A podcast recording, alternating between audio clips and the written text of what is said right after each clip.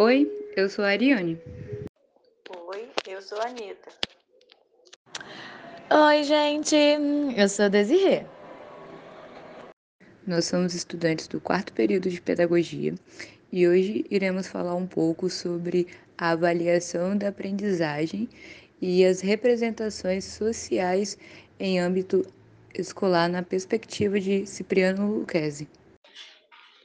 Segundo Lucchesi, avaliar é o ato de diagnosticar uma experiência, tendo em vista de reorientá-la para produzir o melhor resultado possível.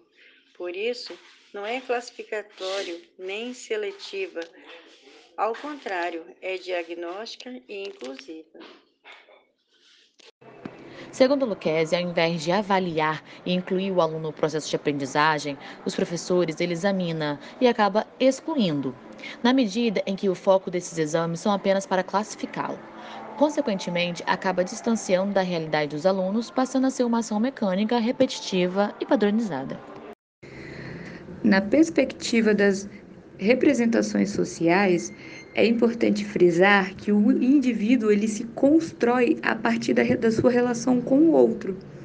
Dessa forma, entende-se que, historicamente, herdamos uma herança que construímos enquanto sociedade, um conhecimento universal que nos proporciona preconceitos com relação aos, aos objetos do mundo temos uma ideia inconsciente que foi construída ao longo dos séculos do que é avaliar.